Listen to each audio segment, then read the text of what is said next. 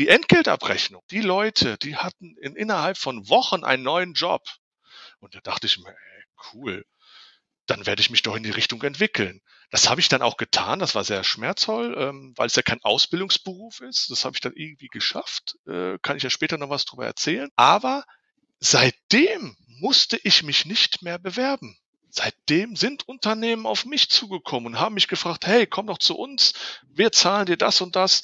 Ich musste jetzt nicht mehr jemanden anbaggern, hey, nimm mich, sondern die Firmen kamen zu mir und haben mich angebaggert. Hey, was ist dein Preis, dass du zu uns kommst? Und das so richtig cool gewesen. Also seitdem mache ich mir eigentlich um meinen Job keine Sorgen mehr.